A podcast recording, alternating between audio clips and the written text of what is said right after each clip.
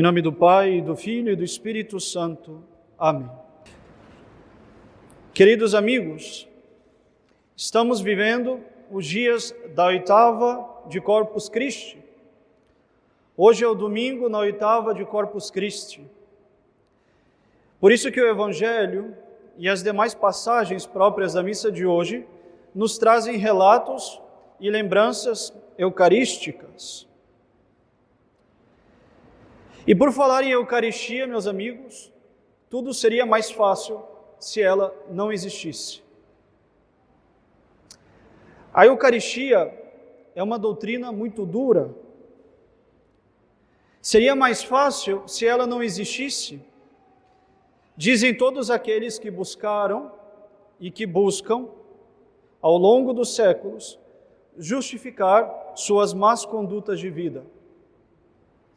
Vejamos, quando nosso Senhor disse que o seu corpo era verdadeira comida e que seu sangue era verdadeira bebida, os discípulos, um por um, foram embora, pois, segundo eles, a doutrina sobre a Eucaristia era muito dura. Quando o heresiarca Lutero propagou as suas heresias, teve de diminuir o valor da doutrina sobre a presença de Cristo na Eucaristia, teve de diminuir o valor do sacerdócio, do padre, que é o que confecciona a Eucaristia, e teve de mudar o conceito de missa, que é o culto no qual a Eucaristia é consagrada. A doutrina sobre a Eucaristia era muito dura e era melhor para Lutero que essa doutrina não existisse mais.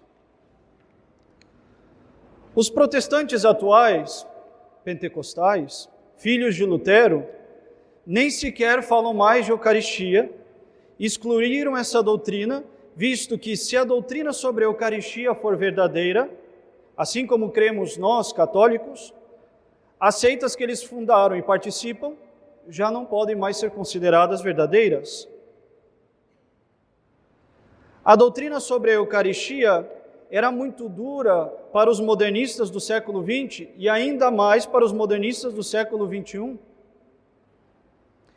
Para os primeiros modernistas do século XX, ela era um empecilho para as novidades na igreja. Como não podiam entender o mistério da Eucaristia, aliás, ninguém pode completamente entender este mistério, os modernistas começaram a trocar os termos católicos por termos novos, por puro amor de novidades. E destes novos termos surgiram novas doutrinas, nem sempre muito católicas.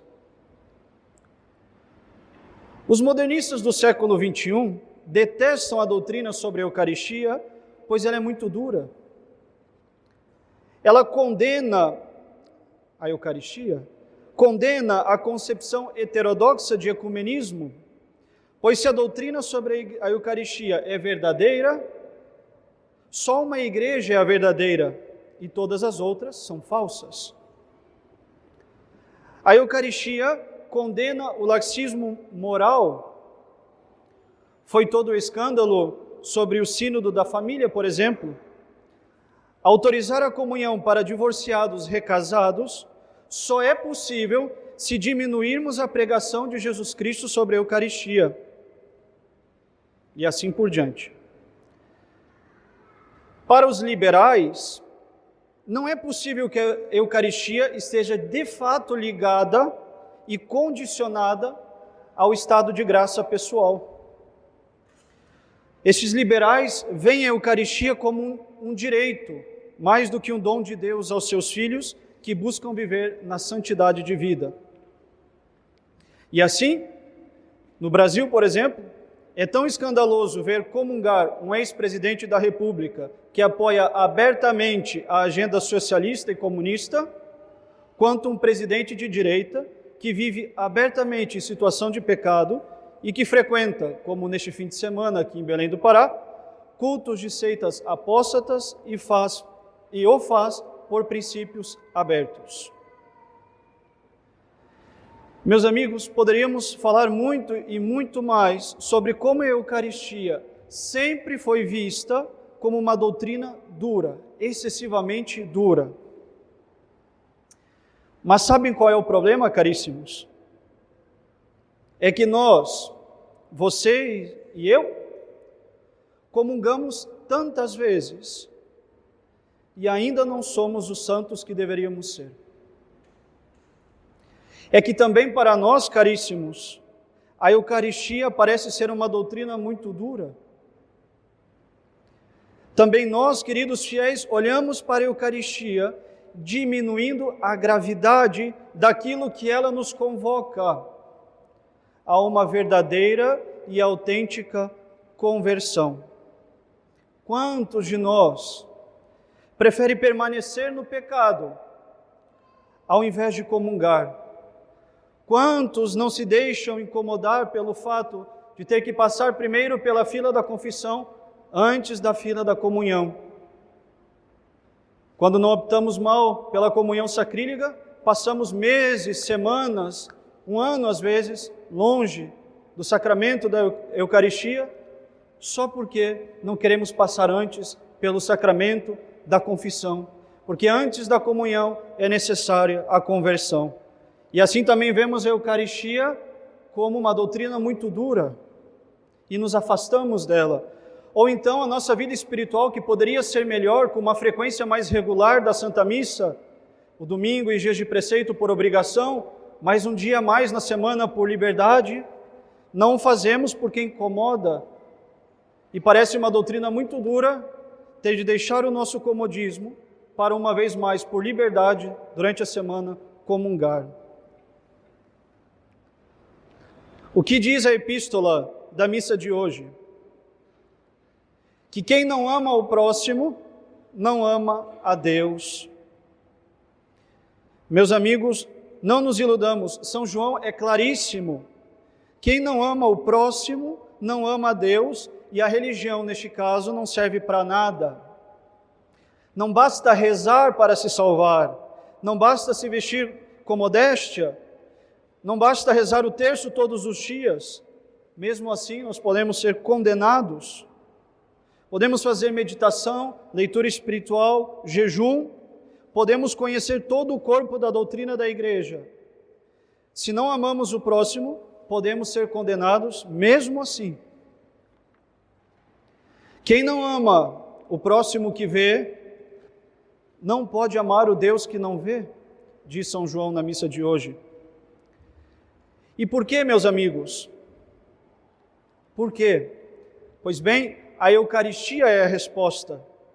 Porque, caríssimos, a nossa religião é a religião daquele Deus que nos amou e ela consiste em imitar na nossa vida os sentimentos de Deus por nós.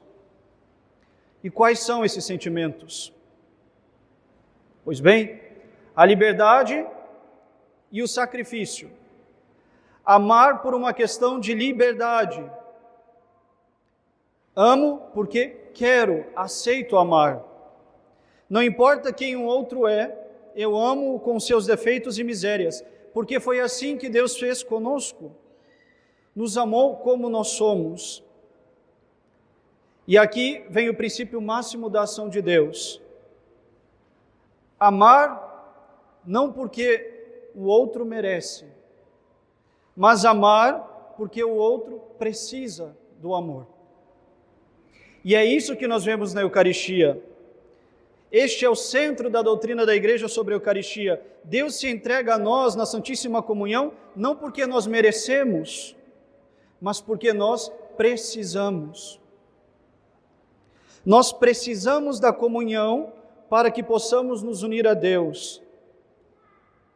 Mas, apesar das nossas qualidades, não merecemos a Eucaristia. Deus, meus amigos, Deus instituiu a Eucaristia não porque nós merecemos, mas porque nós precisamos dela para que ela nos converta. Essa é uma das grandes lições, queridos amigos, que a Eucaristia nos ensina. Entregamos-nos ao outro não porque o outro merece, mas porque o outro precisa. Não importa, por exemplo, quantas vezes entre marido e mulher vocês perderam a paciência um com o outro. O seu cônjuge talvez não mereça o seu amor e o seu perdão, mas ele precisa do seu amor e do seu perdão. Ele talvez não é o santo que você gostaria que ele fosse, e talvez nem você seja o santo que você deveria ser. Mas é por isso mesmo que existe a caridade, o amor, não porque o outro merece, mas porque o outro precisa desse amor para sair das suas misérias e ser melhor. E assim é com todos nós, caríssimos. Se quisermos ser coerentes com a comunhão que recebemos, devemos imitar os sentimentos de Deus por nós na Eucaristia, que vem a nós porque dele precisamos, não porque merecemos. A conduta de um católico não deveria ser como a dos homens do mundo. Um católico vive da caridade, do amor sobrenatural. E por isso todos devem ser amados por um católico, assim como Deus ama a todos, dando a todos a possibilidade de o receberem na Eucaristia. Na vida prática, um católico cumprimenta o porteiro de seu prédio com atenção, se preocupa dos seus funcionários e subordinados com muita diligência, exerce bem os seus deveres, se preocupa com a necessidade dos demais, dá esmola sem se interessar se a pessoa merece ou não a sua esmola. Realiza com bravura as tarefas que mais lhes desgostam. Tudo isso e muito mais, pois o Senhor, na Eucaristia, é o modelo de todo cristão se dar a todos, não porque os outros merecem, mas porque os outros necessitam. É da Eucaristia que vem a força para cessarmos a maledicência, as fofocas, as intrigas, a inveja. É da Eucaristia que nos vem a força para buscar viver sempre a virtude da pureza, a castidade, o pudor, a modéstia, a inocência. Deveríamos sempre viver nos perguntando: se eu tivesse de comungar agora, estaria preparado? Neste domingo, da oitava de Corpus Christi, peçamos a Deus, nosso Senhor, que nos dê ânimo e força para imitar em nossa vida os sentimentos de Deus por nós. Caríssimos, que a nossa comunhão nos converta nos faça parecer mais e melhor com o Cristo que recebemos nos acidentes do pão e do vinho. A Eucaristia foi dura para os desertores, que ela não seja para nós. Para nós, a Eucaristia deve ser fonte de conversão. Eu comungo para ser mais parecido, estar mais unido àquele que recebo na Santa Comunhão. Graças e louvores sejam dadas a cada momento. Em nome do Pai, do Filho e do Espírito Santo. Amém.